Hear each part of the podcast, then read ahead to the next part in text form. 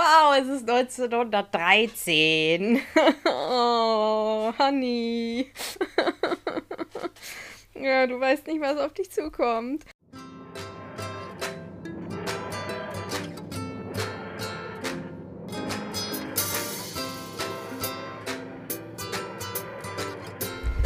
Herzlich willkommen, meine lieben, brillanten Companions da draußen. Ich bin Tabea. Es ist wieder brillant, ein Doctor Who Podcast. Es ist wieder Freitag. Und mir gegenüber sitzt wieder meine allerliebste Podcast-Partnerin Stella. wie geht es dir da drüben?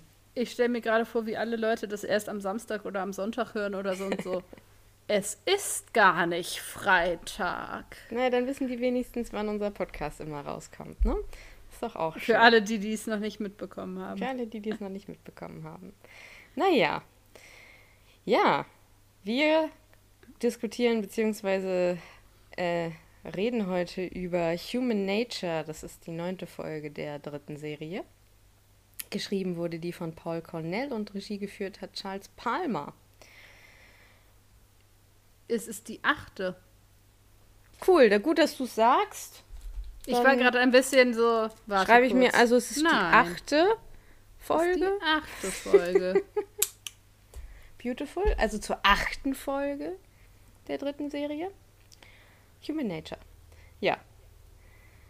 Es gibt von meiner Seite aus nichts aufzuräumen. Meine Tadesseite ist recht ordentlich, aber bei dir ist was reingekommen, hast du Ja, gesagt. genau. Ich habe äh, den sehr hilfreichen Hinweis oder die, die Ergänzung zur letzten Folge tatsächlich hat mich erreicht. Und zwar per Instagram hat Lilly uns geschrieben, dass die Schauspielerin Bennett Robinson, die in der Folge äh, 42 oder 42 die Ärztin spielt, auch in der Folge der elften Staffel zu Rosa Parks mitspielt. Ja, sie spielt Und, Rosa Parks, ne? Genau, genau, sie spielt sie auch.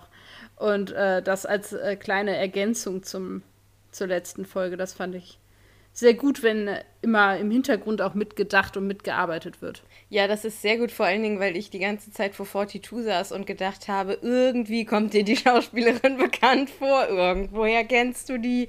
Ja, Daher. Haben wir das Mysterium auch aufklären dürfen? Haben wir das Mysterium auch aufklären dürfen. Ja, dann fangen wir doch mal an, steigen wir doch mal ein mit Human Nature. Und das beginnt natürlich mit der Zusammenfassung, die ich euch jetzt liefern werde. Macht euch auf was gefasst. Der Doktor oh, und Martha fliehen, nachdem sie einem nicht erkennbaren Feind äh, ja entkommen sind. Der Doktor erklärt Martha, dass sie von der Familie des Blutes verfolgt werden, die das Leben des Doktors benötigen, um ihr eigenes Überleben zu sichern. Damit die Familie sie nicht verfolgen kann, muss er sich in einen Menschen verwandeln und warten, bis die Familie stirbt. Er gibt Martha eine Liste mit Anweisungen, denen sie, zu also denen sie folgen soll. Außerdem erhält Martha eine Taschenuhr und er sagt, dass ihr Überleben davon abhänge.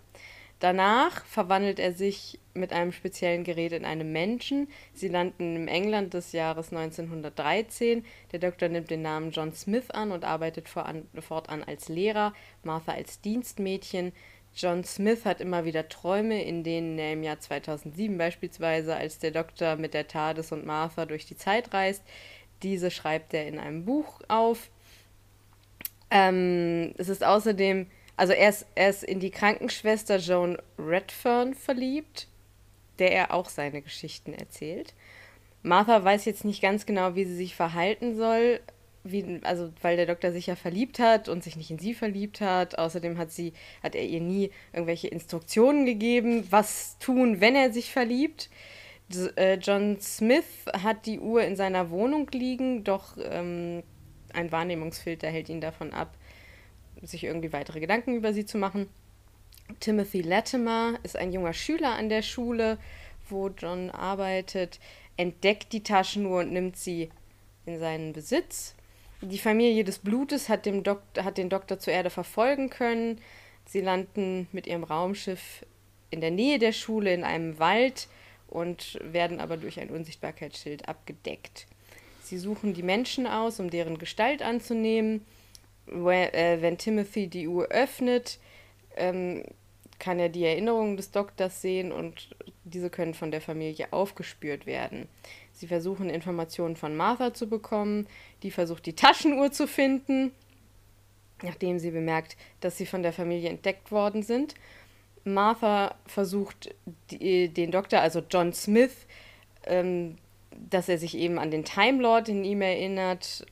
Er wird allerdings wütend auf sie und entlässt sie. John fragt äh, hier Joan Redfern, also die Krankenschwester, ob sie mit ihm auf eine Tanzveranstaltung kommt.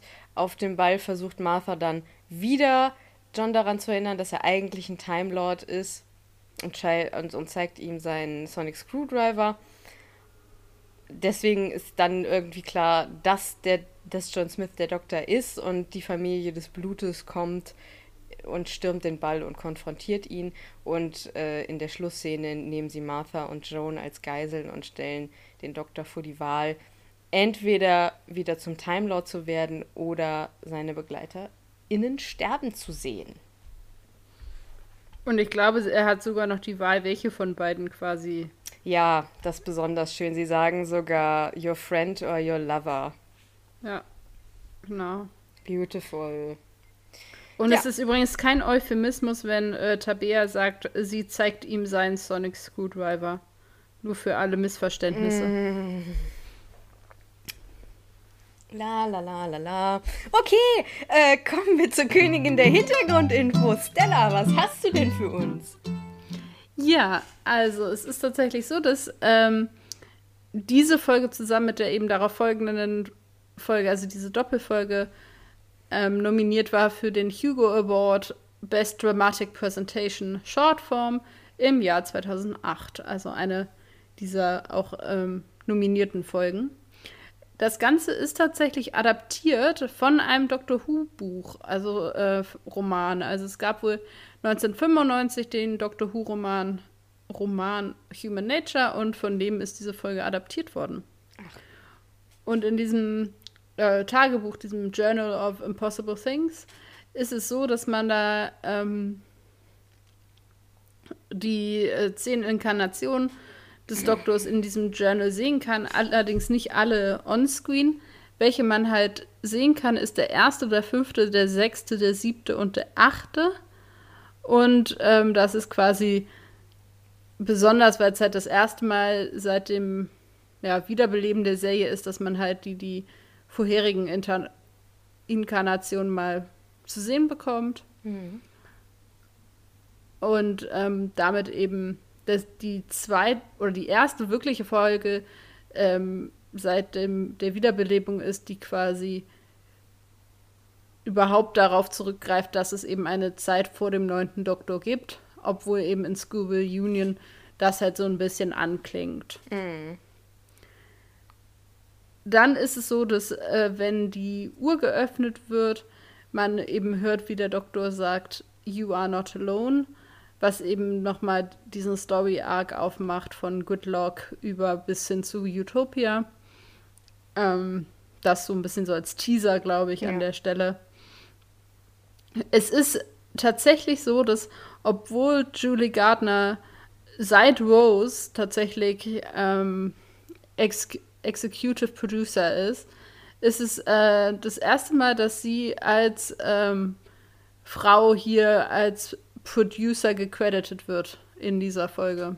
Krass, warum erst jetzt, fragt man sich da. Ja, aber es äh, ist wohl tatsächlich so. Dann was, was ich tatsächlich sehr schön, oder warte, dann nehme ich erst das andere und dann hänge ich das, was ich selber nämlich auch erkannt habe, hinten dran. Es ist tatsächlich auch so, das ist eine eher ein Sad Fact, es ist das erste Mal in Doctor Who, dass ein, äh, in New Who tatsächlich, dass ein ähm, rassistischer Kommentar gegenüber einem Companion gemacht wird. Ja. Es ist so ein bisschen ein trauriger Fakt, aber es ist halt auch was, was anzubemerken ist. Ja. Dann fand ich sehr schön, ich weiß nicht, ob dir das tatsächlich aufgefallen ist, mir ist ein Teil dessen äh, klar geworden, sie haben einen sehr schönen Moment, wenn John Smith sich mit Joan darüber unterhält, wo er denn herkommt und wer er denn so ist, haben sie tatsächlich ein bisschen was eingewoben in diese Erzählung. Ist dir das aufgefallen? Meinst du jetzt die Zeichnung, die er gemacht hat?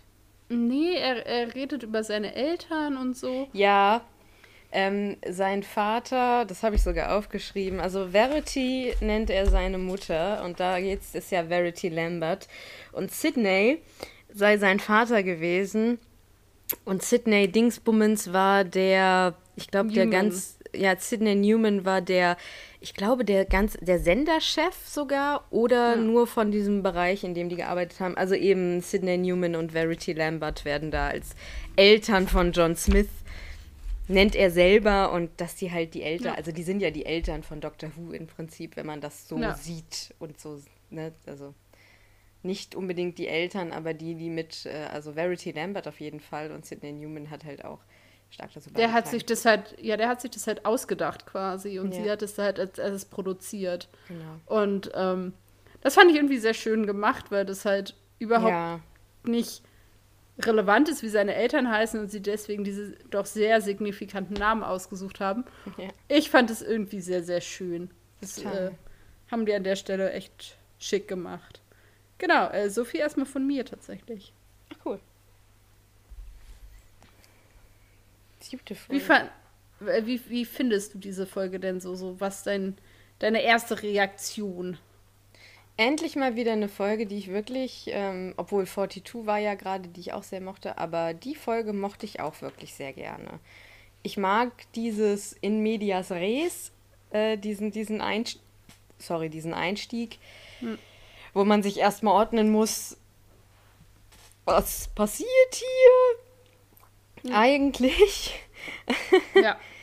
ähm, und ich habe tatsächlich kurz vergessen, dass Martha ja eigentlich weiß, äh, wo sie sind und was los ist. Und dann, als Martha zur TARDIS gegangen ist, habe ich so gedacht, ach ja, Martha weiß ja, äh, was los ist. Und ich war so aber so excited, dass ich das irgendwie schon wieder vergessen hatte. Hat mir wirklich sehr gut gefallen.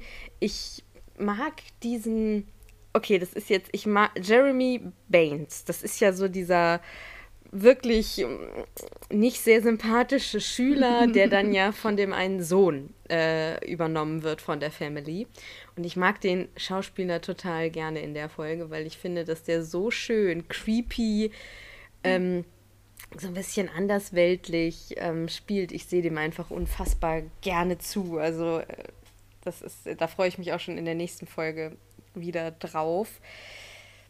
Ähm, es ist natürlich nicht alles positiv an der Folge. Also wir haben irgendwie diese Schule, die ihre Schüler auf diesen Krieg vorbereitet und wir haben 1913. Das heißt, der Erste Weltkrieg kommt. Mhm. ich glaube halt nicht, niemand. dass die Schule explizit auf den Krieg vorbereitet. Ich glaube, nicht auf den. an sich. Nee, genau, nee. ich wollte gerade sagen, es wird einfach generell genau. gehört zum Schulprogramm quasi ähm, Unterricht an der Masch Masch am Maschinengewehr.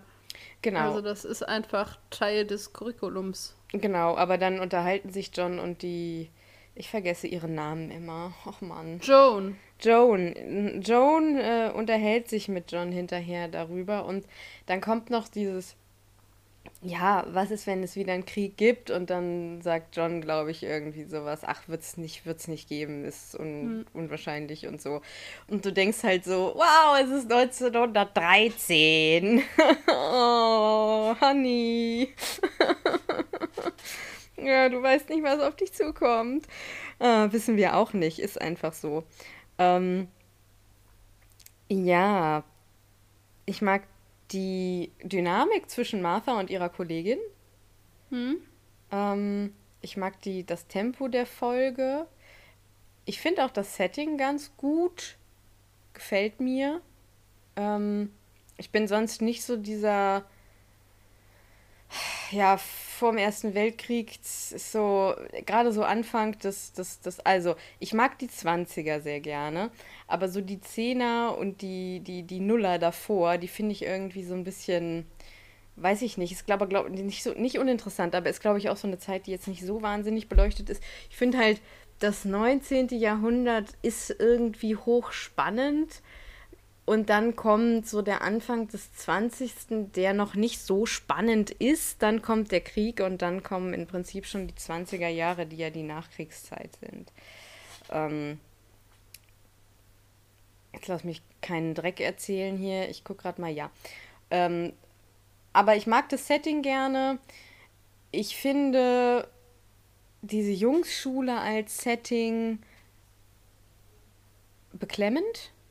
Ich finde, mhm. weil da so viel Missbrauch passiert und man sieht, wie viel Missbrauch passiert unter den Jungs, aber auch von den Jungs ähm, gegenüber den, ja, dem, dem Stuff, also gerade so den, den, dem, wie nennt man das denn jetzt auf Deutsch? Also den, den Dienern, Bedienst den Bediensteten. Bediensteten ja. ja. Und dass er dann ausgerechnet beim Bier holen halt irgendwie geschnappt wird von der Family, ist halt auch irgendwie tragisch. Ich finde es äh. ein bisschen witzig, das ist halt auch äh, Schicksal. Also vielleicht ist es auch einfach, äh, sollte es nicht sein. Ja, und dann ist Martha natürlich, also ganz großes Thema ist irgendwie so Facing Racism, weil ja. wir hatten ja so bemängelt in dieser Shakespeare-Folge, da ist ja irgendwie so, so nicht so richtig Rassismus da, aber hier merkst du jetzt halt so richtig den Rassismus ja. von ganz vielen Seiten. Und ich finde das, das, ich finde es so nett von, von, also wie sie mit ihrer Kollegin umgeht und dann sagt sie zu ihr einmal irgendwie with what I am und dann sagt ihre Kollegin nur so a Londoner. Und das fand ich ja. irgendwie nett und erfrischend. Mhm. Ja. Ich finde es irgendwie süß, dass der Dr. Rose zeichnet. Ja, ich finde überhaupt, also das kann ich gleich schon so, ich finde dieses Buch ganz großartig. Oh, also ja. auch für diese Folge, das ist ähm, einfach ein tolles Prop und halt auch sehr, ja. diese ganze Idee dahinter, also diese Idee des dass er eigentlich diese, also dass er diese Träume hat, die ja sein eigentliches Leben sind, die aber in dieser Version quasi als Träume und Fantasie abgestempelt werden und er dieses Buch benutzt, um das irgendwie auszudrücken und loszuwerden.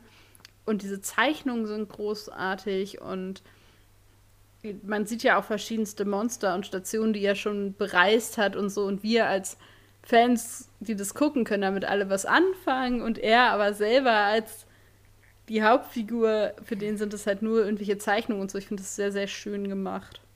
Ja, und ich habe halt wieder ein Problem mit dieser Story von Martha und ihm. Also ich, mir geht halt immer mhm. wieder auf den Senkel, dass es so ausgespielt wird, diese Karte. Ob ich jetzt Joan mag oder nicht, das spielt gar keine Rolle. Ich finde, ich habe jetzt nichts direkt gegen Joan, ich habe aber auch nicht viel für sie. Sie ist halt in dieser Folge, finde ich, noch nicht so richtig gut ausgeleuchtet und ausgebaut. Mhm. Ähm, ja, das, also das war jetzt so ein sehr zusammengefasster erster Eindruck, der etwas länger geworden ist. Wie war es denn bei dir? Ja, also ich finde auch, das, ähm, was ich schön finde, ist, dass es eine gute Geschichte für eine Doppelfolge ist. Mhm.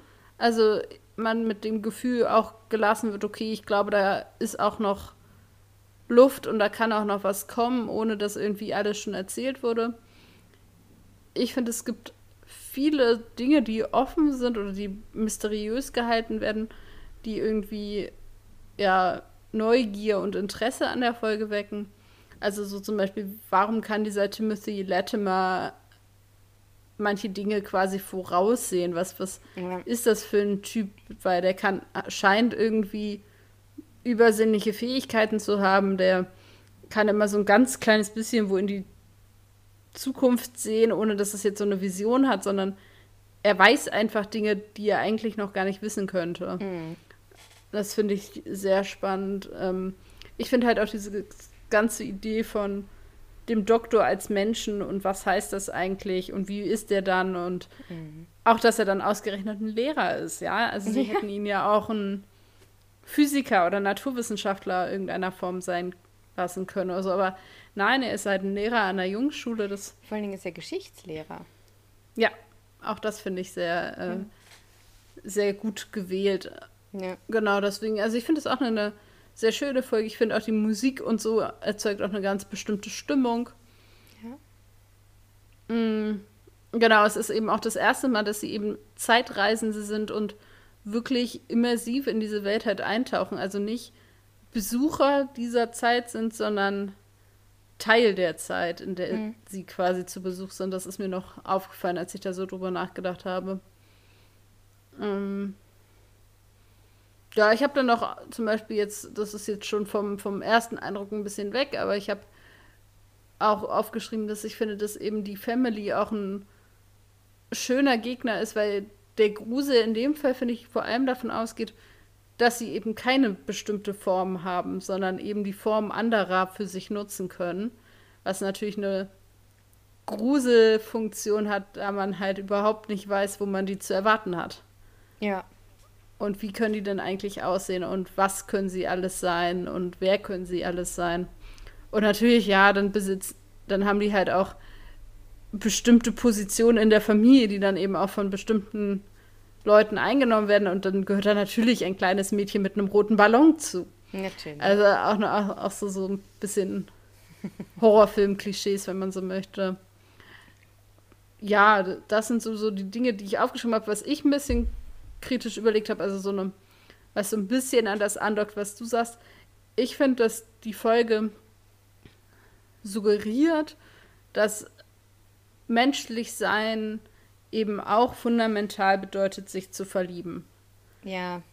Weil sie heißt Human Nature und sie geht eben auch viel um diese Beziehung zwischen John Smith und ähm, Joan und es wirkt ein bisschen so, als ob das quasi das ist, was es ausmacht, Mensch zu sein. Das finde ich so ein bisschen, hm, ich fände es weniger problematisch, wenn wir diesen ganzen Martha-Arc da nicht zu hätten. Also wenn mhm. das davon irgendwie, wenn es den nicht gäbe und es dann so wäre, wäre es irgendwie ein bisschen, fände ich das besser, weil dann wäre dann nicht so dieses, ja, er verliebt sich aber nicht in mich. Ja, mi, mi, mi, mi, mi, wein nicht, ja.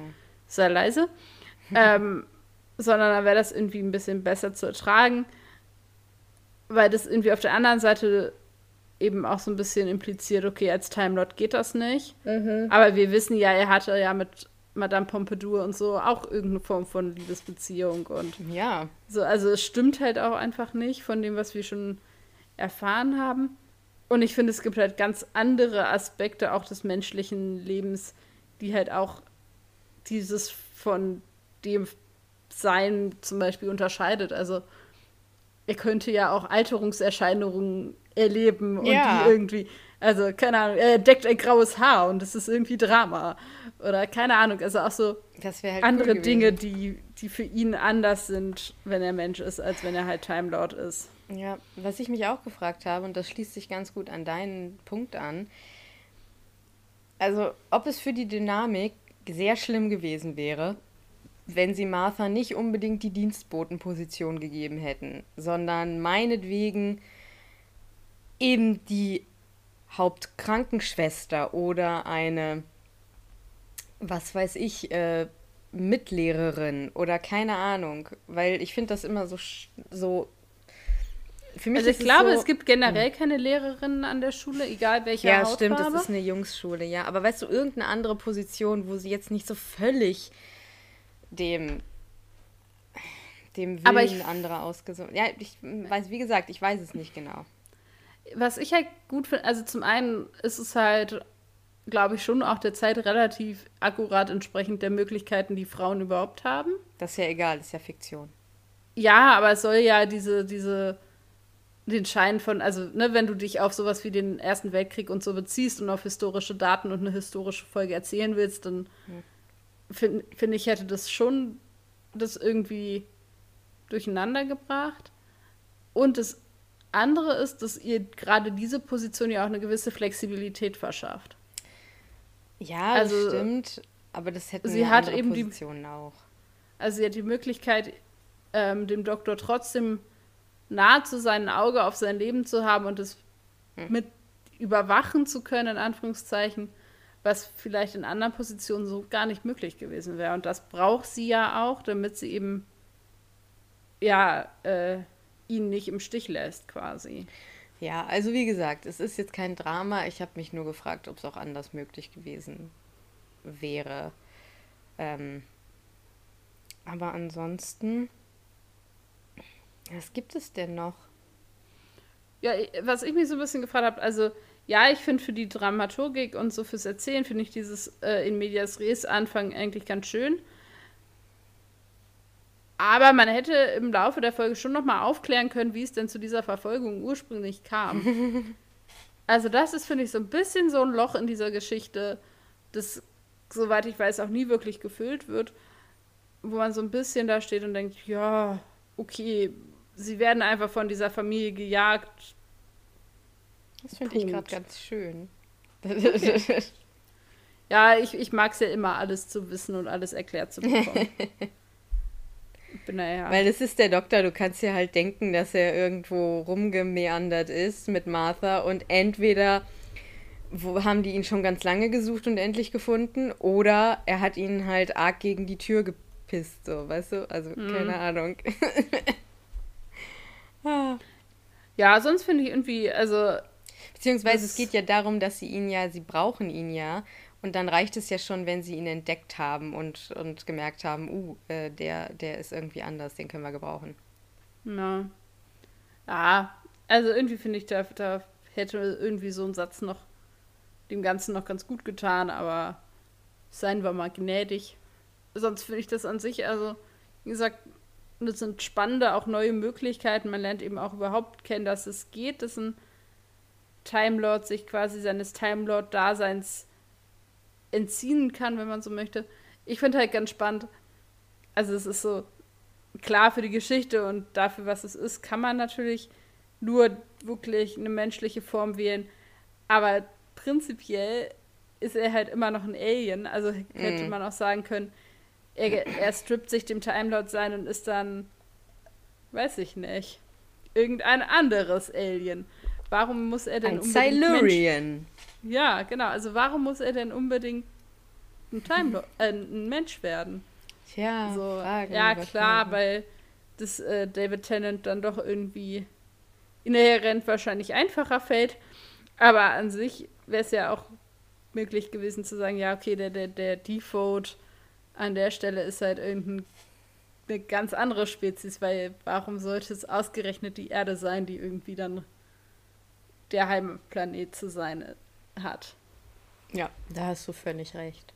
Ich möchte, glaube ich, noch mal kurz was zu dieser Fiktion und, ähm, und ähm, nahbare Fiktion und Fiktion mit historischen Ereignissen drin sagen, was ich meinte. Also ich finde, also das Problem ist ganz oft, dass dieses Argument, das war ja damals nicht so. Das ist ja auch irgendwie authentischer, wenn man das so macht. Authentizität ist sowieso ein mega schwieriges Wort, weil das ja impliziert, dass es irgendwie eine Wirklichkeit für uns alle gibt. Und das kann man ja auch theoretisieren, ob das so ist.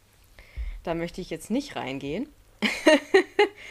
ähm, was ich meine, ist einfach, du kannst natürlich eine fiktionale Geschichte erzählen mit. Äh, jetzt erdhistorischen Ereignissen, aber du hast natürlich jede Freiheit, das äh, da drin zu machen, was du möchtest, weil du immer noch eine fiktionale Geschichte erzählst. Es gibt natürlich in einer historisch akkuraten Folge wird es natürlich auch keine Aliens geben. Ne? Deswegen habe ich so flapsig gesagt, als Stella das erklärt hat, ja, aber das ist ja egal, ist ja Fiktion. Das meinte ich damit, weil ich bin persönlich der festen Überzeugung, dass du in fiktionalen Stories alles machen kannst, was du möchtest. Und was auch immer so ist, dass dieses Argument, das ist ja aber damals nicht so gewesen, das ist ja dann nicht korrekt und historisch nicht korrekt, wird halt ganz oft von ähm, Leuten benutzt, die dann irgendwie so gegen Diversität, äh, was weiß ich, ähm, queere Figuren und so weiter argumentieren wollen. Das wollte ich nur noch mal so sagen, dass ich also das meinte ich mit diesem Einwurf eben. Ja, aber ich glaube, mich hätte das schon gestört, wenn sie eine Position, also gar nicht, also sie hat halt einfach in sich zwei Diskrimi äh, Diskriminationsmerkmale oder klassische Diskriminationsmerkmale. Mm. Sie ist zu einem eben eine Frau ja. und zum anderen dann einfach auch noch eine schwarze Frau. Ja. Und ich, ich glaube, mich hätte das gestört, wenn sie eine hierarchisch irgendwie ähm, viel erhabenere Position gehabt hätte, als die, die sie hatte in der Geschichte. Einfach, weil dann eben diese, wie zur Hölle passt das denn jetzt zusammen irgendwie? Also, das wäre für mich einfach so eine, eine Irritation gewesen, die halt die Geschichte an sich irgendwie gestört hätte. Ja, für mich. Aber ich kann. Also, nee, ja, ich finde halt, ähm, klar wird sie halt in dieser Dienstbotenrolle, wird einem das halt auch, also an verschiedenen Stellen ja immer wieder auch vorgeführt, wie niedrig sie halt ist. Mhm. Und da kann man halt, finde ich, nochmal überlegen, ob das vielleicht sein muss. Also ob man dann quasi, ob es nicht reicht, dass sie an sich schon Dienstbotin da ist und wie sie halt behandelt wird in dieser Position, aber ob man dann halt das dann auch immer wieder betonen muss, ist halt dann die nächste Frage. Mhm. Aber ich finde an sich, weiß ich nicht, ob sie überhaupt ne, er sagt ja auch irgendwie, für mich wird sich irgendwie schon eine Position ergeben. Du musst halt gucken, wie du es schaffst, in meiner Nähe zu bleiben. Und dafür, finde ich, hat sie das sehr gut gemacht. Hat also, sie dass gut sie, gemacht. Äh, also, dass ja, sie gerade in einer Position ist, die in der Schule ist, die in der Nähe ist, in der sie unauffällig an seiner Seite bleiben kann, ohne eben da irgendwie aufzufallen und ohne da ähm, zu stören oder wie auch immer. Und deswegen finde ich eigentlich die Position so schon relativ geschickt gewählt. Man hätte sie halt höchstens irgendwie so eine Co-Nurse, also irgendwie noch so ein, Mhm. zu, der, zu der Joan irgendwie machen können. Aber viel höher wäre halt gar nicht wirklich gegangen. Einfach, weil ich dann gedacht hätte, also mich hätte es einfach, wie wir das irgendwie aufgestoßen, als ich gedacht hätte, hm, okay, hier, hier, hier passt was nicht zusammen. Ja, mir wäre das zum Beispiel gar nicht aufgestoßen und nur weil sie eine höhere Position hätte, hätte das ja nicht geheißen, dass sie nicht auch diskriminiert ne, hätte werden können. Wow, was für ein Satz. Also für mich schließt sich das gegeneinander gar nicht Mhm. aus. Aber ich, ne, also es ist jetzt ein relativ großes, kleines Fass, was wir jetzt Mhm. auch gerne beiseite legen können, weil im Prinzip habe ich auch nicht so riesig was dagegen, aber wollte nochmal meinen, meinen Einwurf erklären. Ja. An sich finde ich das sogar ganz, also völlig abgesehen, wer welche Position hat, finde ich das an sich ganz schön, dass man Einblick in zwei Welten bekommt. Also man bekommt ja dadurch, dass die eben in unterschiedlichen Positionen an der Schule sind, eben sowohl ein bisschen Einblick in das, was heißt es eigentlich, Lehrer zu sein zu der Zeit, also auch, dass der Doktor zum Beispiel so bestimmte Disziplinarmaßnahmen einfach so Ja, zulässt, die er eben als John Smith zulässt und als Doktor aber wahrscheinlich nicht zulassen würde, finde ich schon auch spannend, weil das ja auch was ist, was für ihn prinzipiell eigentlich charakteruntypisch ist, aber eben zu der Zeit und in seiner Position an dieser Schule halt passt. Und das finde ich irgendwie ganz spannend, als, krass, aber als, als Einblick in, in diese Welt, genauso wie man eben den Einblick in diese Dienstbotenwelt bekommt, wo man eben nicht in einen Raum treten darf, ohne zu klopfen, wo man eben den über einem stehenden Personen irgendwie bestimmte Sachen zu sagen oder eben auch nicht zu sagen hat. Also auch, dass Joan ihr gegenüber sagt, du bist nicht der Arzt, ich bin hier die Krankenschwester. Boah. Was glaubst du denn, wer, wer du bist, dass du mir sagst, was ich zu tun habe? Da krieg ich, So. da habe ich ja, da habe ich ja Ausschlag gekriegt, ne, kurz. Ich weiß, Ja. Joan kann da nichts für, aber ich dachte so, ah, da sitzt eine fast fertig ausgebildete Ärztin, ah. Aber ich finde es halt auch, also das weiß sie ja auch und das, genau das ist ja auch das, was es erzeugen will. Ja, ja, Deswegen finde ich das eigentlich ganz spannend, dass man eben verschiedene Einsichten und verschiedene Perspektiven auch bekommt. Ja, ja, das Und ist so ein bisschen spannend. auch ähm, so sieht, wie unterschiedlich die eigentlich wohnen und wie unterschiedlich die eigentlich leben und was für Privilegien wer wie hat und so. Ja. Abgesehen davon finde ich es eine ziemlich gute Martha-Folge, muss ich einfach mal sagen. Bis auf wieder diese ganze Mopey-Mopey, der Doktor ist nicht in mich verliebt Story, ist sie wieder sehr aktiv und tut Dinge. Ja, ich tatsächlich fand, sie tut zwar Dinge, aber sehr effektlos. Also ich hatte tatsächlich, ja, ich hatte eigentlich- mir notiert, Martha etwas hilflos und überfordert. Ich finde zwar schön, dass sie an sich viel über sie erzählt wird, Mhm. also und sie viel die Perspektive quasi leitet. Das finde ich schön, weil man dann eben nicht nur seine Geschichte erzählt bekommt, sondern ich finde zu ziemlich gleichen Teilen eben beider Charaktere Geschichten. Aber sie ist halt so ah, so ein bisschen weinerlich in ihrer Hilflosigkeit. Also Naja, ja, find- dann verliert das- sie auch noch diese Uhr aus dem Blick und Ja, aber ich finde, dieses Scheitern und dass, dass sie dann aber weitermacht, äh, zeigt, finde ich, eine ganz schöne, recht, äh, ja, wie nennt man das, hartnäckige Seite. Also, ja, sie ist weinerlich, weil halt diese bla bla bla Liebesstory dabei ist, aber wenn sie da mal für eine Sekunde nicht dran denkt, finde ich, ist sie sehr effektiv. Ähm, Aber sie denkt halt ganz viel dran. Und, also was ähm, ich halt schon gut finde, ist, dass sie merkt irgendwie, wenn ihre Kollegin da von der Family Besitz ergriffen hat, also nein, die Family von ihrer Kollegin Besitz ergriffen hat und sie die quasi so ein bisschen aufs Glatteis führt, da Mhm. merkt man schon, okay, sie hat den Braten gerochen und so. Das finde ich gut, da, da ist sie auch irgendwie pfiffig und dabei. Ähm, ja, und aber diese, sie scheint ja auch super angewiesen zu sein auf diese Instruktion, die er ihr hinterlassen hat. Und da dachte Ja. ich so ein bisschen, ja, prinzipiell sind diese Instruktionen ja auch, auch irgendwie ein witziges Tool. Aber gebt ihr doch auch mal die Möglichkeit, selber auf Ideen zu kommen. Ja, und da finde ich, haben sie dann einfach schreibtechnisch ihr echt, also dieser ganzen Figur keinen Gefallen getan. Also ich habe halt das Gefühl, und das ist halt doof, wenn man da immer dran denken muss, wenn du Rose in die Story gesetzt hast, wäre die pfiffiger gewesen. Und das ist so schade, weil, Ro weil Martha eigentlich eine richtig tolle Figur sein könnte. Ja. Es ist halt immer Es so ist dieses ja auch- Lost Potential. Ja, es ist ja auch Rose, die er in dieses Buch zeichnet und nicht Martha. Und Ja, und da, vor allen Dingen das, also ich mag, dass, dass er das zeichnet, aber natürlich drückt das auch nochmal in dieses, es ist immer noch Rose. Ah! ja, ja, genau so.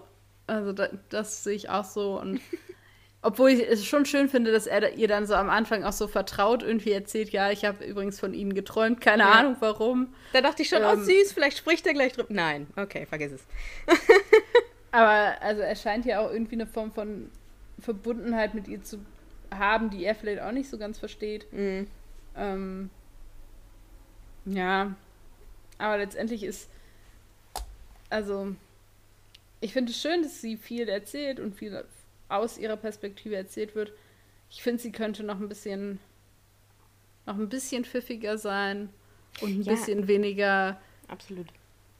Oh, ja er hat mir eine ja Folge, nicht ne? gesagt, was ich tun soll. Mhm. Ja, Ja, ich frage mich, äh, ich we- weiß es tatsächlich nicht. Ich hoffe, das wird in der zweiten Folge nochmal ähm, besser, weil es wäre halt da das Potenzial. Ich fand es schon eine gute Martha-Folge, ich bleib dabei. Ähm, aber ich glaube auch, also wir haben mal bei einer Folge, wo haben wir das gesagt? Bei irgendeiner Folge haben wir gesagt, besser wird's nicht mehr. Und du sagst dann, bis auf in der ich glaube, es war, Sch nee, war nicht Shakespeare, oder? Nee, weil die da, in der Folge mochte ich sie, glaube ich, explizit nicht gerne. ha, unsicher, obwohl, ich bin mir unsicher. Ja, egal. Also, ähm, ja. Wie fandst du denn den. Ja. rede. Bei Smith und Jones war sie relativ pfiffig. Ganz am Anfang. Mhm. Ja. Aber äh, ich weiß, was du meinst, ja. Wir haben gute Gedächtnisse. Ja. Dadurch zeichnen wir uns aus. Aber du wolltest mich was fragen. Ja, ich wollte dich fragen, wie fandest du denn den, also wie fandest du denn den John Smith in der Folge? Ich fand David Tennant sehr gut. Mhm. Also ich finde, der hat den Unterschied dieser beiden Charaktere sehr gut gespielt. Mhm. Ich finde, man merkt aber, dass es ein anderer Charakter ist. Mhm.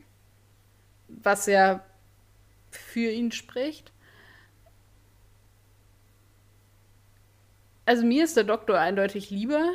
Ja, der hat natürlich mehr Witz, ein bisschen mehr Charme, ein bisschen andere Wertvorstellungen, was halt einfach auch äh, ja, einer anderen Herkunft und eines anderen Wissens irgendwie entspringt.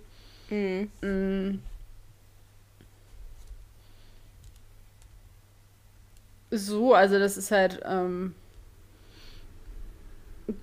das ist so ein bisschen so ein Träumer, aber trotzdem halt auch mit Werten und Vorstellungen, die jetzt meinen nicht unbedingt entsprechen, ne? Mhm.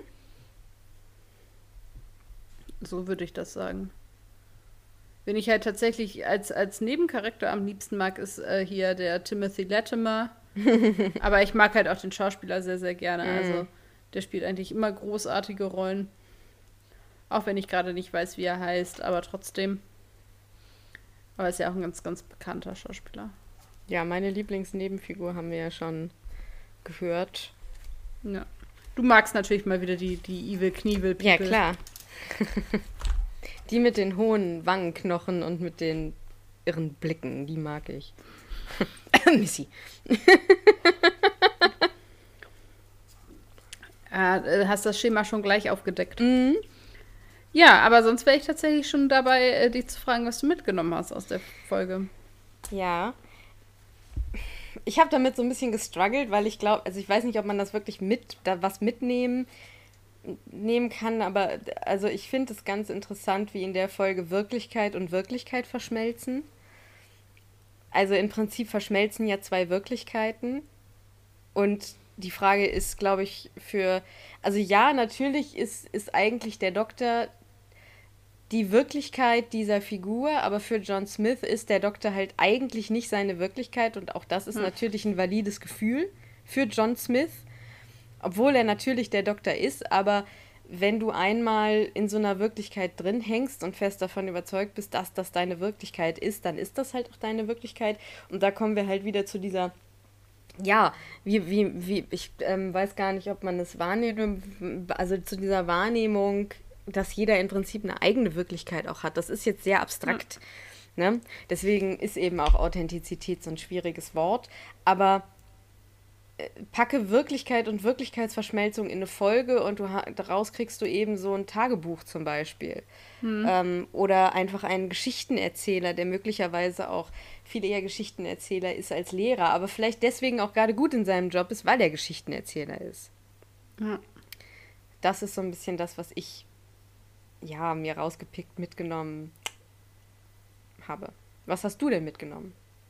Ich habe tatsächlich einfach mitgenommen, egal wie gut ein Plan sein mag, es gibt immer die Möglichkeit, dass er scheitert. es ist also unmöglich, alle Eventualitäten einzuplanen. Klar. Man merkt also, es ja. Genau. Captain Obvious, aber. Strikes ähm, again, ja. ich dachte irgendwie, da, das passte irgendwie so dieses. Ja, sie hatten sich halt irgendwie schön was überlegt und es hat halt nicht funktioniert. Ja. okay, was ist denn dein Zitat? Ich habe einfach genommen ähm, John Smith, der sagt, Funny how dreams slip away. Ja. Einfach irgendwie, weiß auch nicht, ja. das hat mich irgendwie angesprochen. Ja, ich habe das Zitat genommen, äh, was wohl jeder am Anfang, also wo wohl jeder Zuschauer vor dem, vor, dem, vor dem Fernseher sitzt und denkt, ja, genau, was ich denke. Der Doktor sagt, This watch is me. Und Martha sagt, right, hold on. ja. So nach dem Motto, ich habe nichts verstanden, könntest du dich bitte wiederholen. und zwar in deutlicher. Ja. Ich bin mal gespannt, ob wir die gleiche Frage haben, aber das äh, vielleicht auch nicht. Ähm, ich würde nämlich gerne wissen, wenn du für eine Zeit lang Time Lord sein könntest, also das Ganze umdrehen, mhm. würdest du das machen? Ja, sofort. Okay. Auf jeden Fall. Einfache wär, Frage, eindeutige ja, Antwort. Ich wäre sofort dabei. Ich habe auch letztlich im Gespräch mit jemandem mal wieder gesagt, wenn mir jemand äh, anbieten würde, kommst du mit in die TARDIS auf Abenteuer habe ich, glaube ich, hier schon mal erzählt, dann würde ich sofort sagen, jawohl. Und das war noch vor Corona. Also es hat jetzt nichts mit, also Corona zu tun, sondern eher. Weil ich irgendwie, ich bin zwar, mm, ich bin überhaupt kein Draufgänger oder so, aber ich bin tatsächlich jemand, der viel in Fantasiegeschichten sich wohlfühlt und lebt und ich mag gerne ähm, Abenteuer erleben, aber nicht im Sinne von Bungee Jumping. Das mhm. ist mir zu. Also nicht dieser Adrenalinkick für wenige Sekunden, you might die, sondern dieses, da ist irgendwie eine interessante Geschichte und äh, du musst irgendwie nicht in deiner Welt bleiben, in der du jetzt bist. Let's go. So sehe mhm. ich das. Wir haben nicht die gleiche Frage, glücklicherweise. Okay. Also ich habe äh, ich hab drei, drei Fragen gehabt und habe äh, die alle äh, währenddessen hier, also ich hatte eine Frage und habe ich sie geändert und die dann wieder geändert und rausgekommen ist jetzt, Stella, du bist der Doktor. Welchen Companion nimmst du mit von denen uns, also von allen, die du kennst, ne? Also nicht. Ich wollte gerade sagen, ich habe ja nicht so viel Auswahl, aber. Nein, nein, du kannst alle nehmen, die du kennst, also auch äh, die anderen äh, aus den späteren Staffeln oder auch aus früheren Staffeln, wenn du da welche von kennst. Welchen Companion nimmst du mit? Oder welches Irgendjemand, Team? So. Ja, irgendwer, der das kann. Also irgendwie ein bisschen, ja, also irgendwie ein fähiges. Also Robbie ist zwar ganz nett, so, aber so, so talenttechnisch wäre ich jetzt so. Hm. Weiß ich nicht. Rory braucht halt mega viel Entwicklungszeit. Ja, also, hm.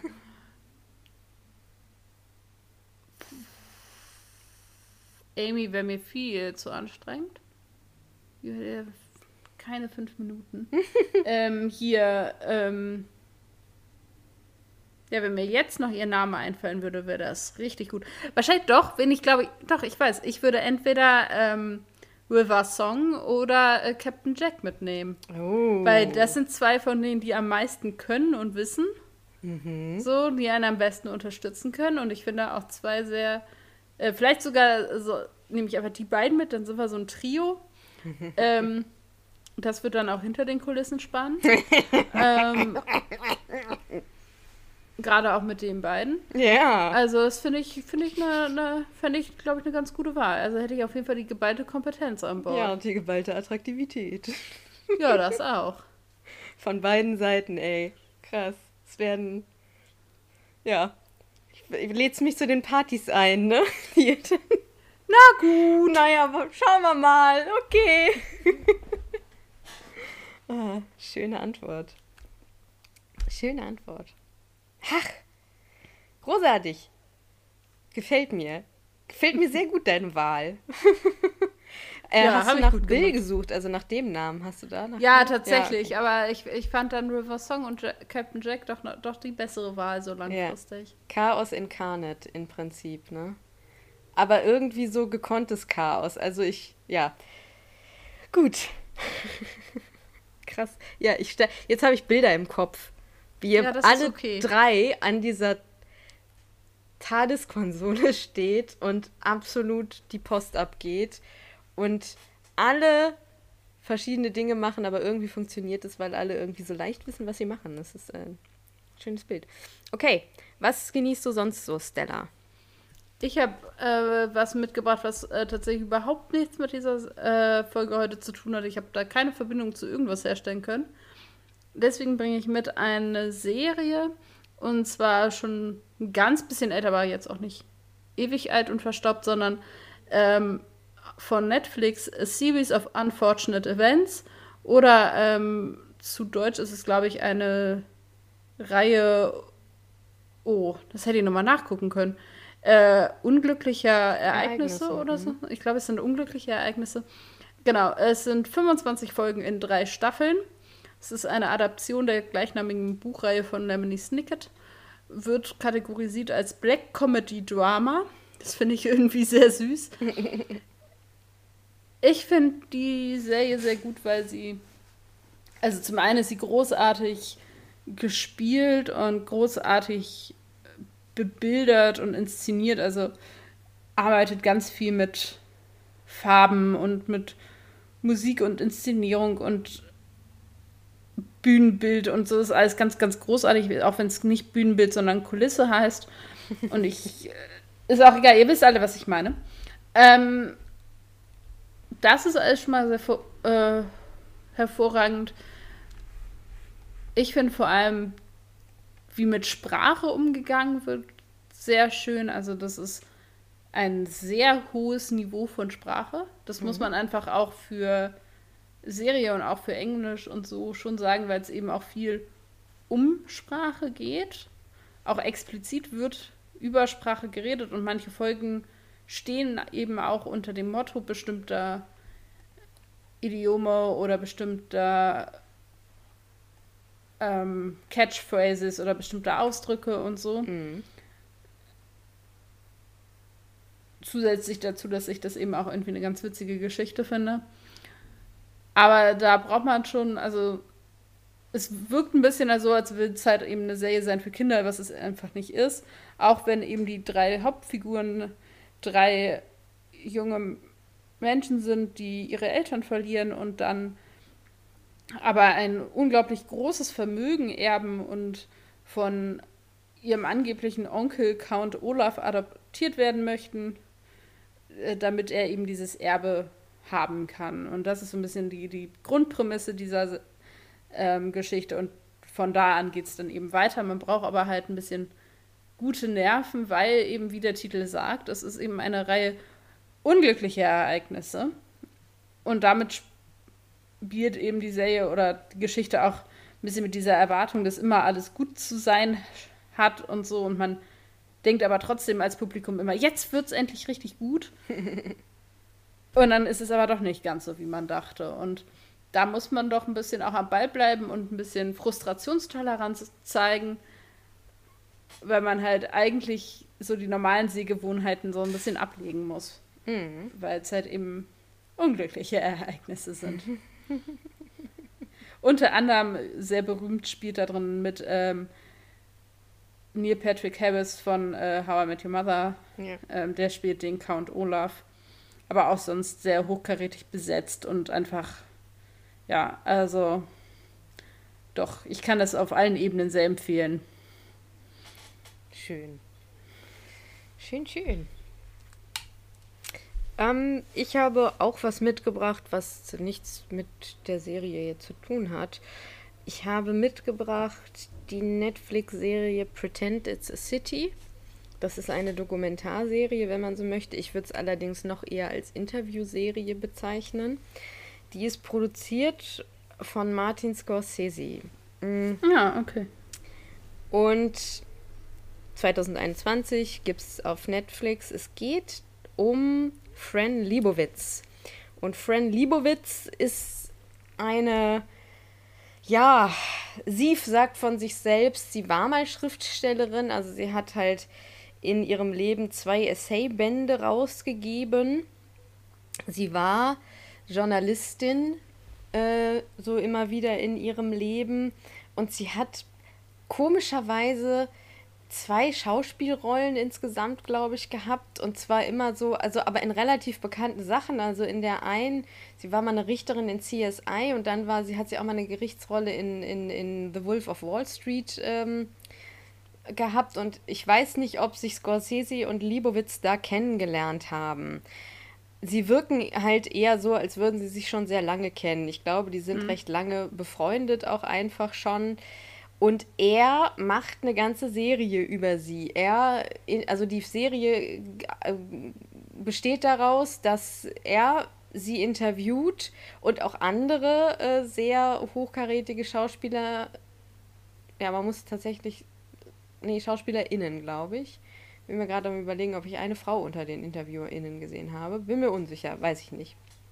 Also sie wird interviewt und sie läuft durch New York und erzählt von mhm. ihrer Geschichte mit New York.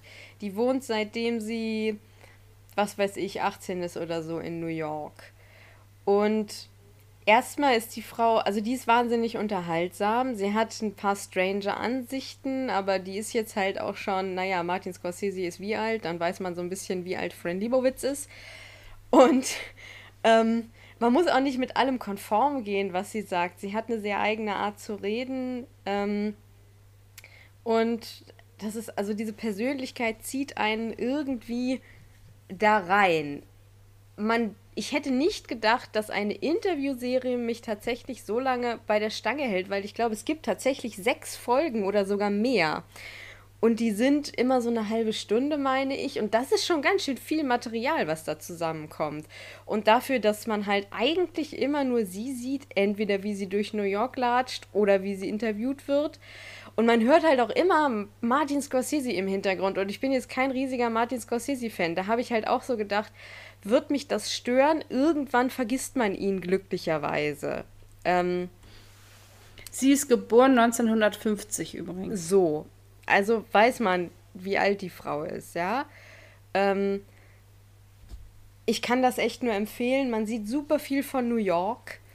Ähm, und dieses ganze Zusammenspiel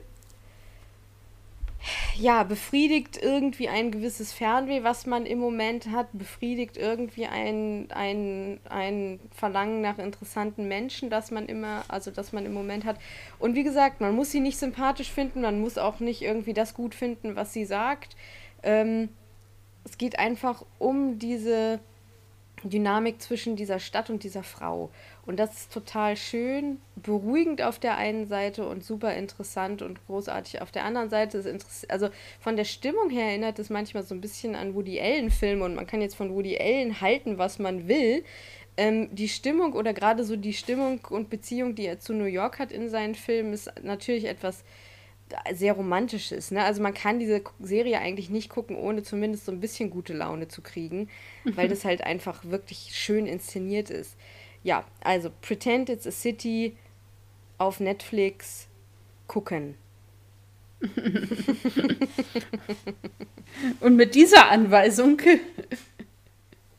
genau. äh, schicken wir euch jetzt ins Wochenende. Genau. Ähm, ja, ganz liebe Grüße von mir. Äh, macht's euch schön. Genießt gutes Wetter, falls ihr welches habt. Geht doch mal ein Eis essen. Und äh, damit gebe, übergebe ich an Tabea und verabschiede mich ganz herzlich. Ja, genau. Ich mache äh, heute den Werbeblock an dieser Stelle. Ähm, schreibt uns bitte Nachrichten an unsere E-Mail-Adresse brillant.drwho.web.de. Ich möchte mal wieder ein bisschen Unruhe in meiner TARDIS haben. Das war mir die letzten zwei Male jetzt hier zu ordentlich. Ähm, schreibt uns über Instagram, äh, Stella, wie ist nochmal? Brillant Dr. Brillant Who Dr. Who Podcast, ja, genau. Genau. Ähm, auch da könnt ihr uns erreichen und ja, in diesem Sinne kann ich mich nur anschließen. Ich wünsche euch ein wunderschönes Wochenende oder eine wunderschöne Woche, wann auch immer ihr dies hört. Ich hoffe, ihr seid einigermaßen gut drauf. Ich hoffe, ihr bleibt bei der Stange und haltet durch. Seid kreativ, soweit ihr das könnt, oder knallt euch einfach nur aufs Sofa und entspannt euch. Ade, bis nächste Woche.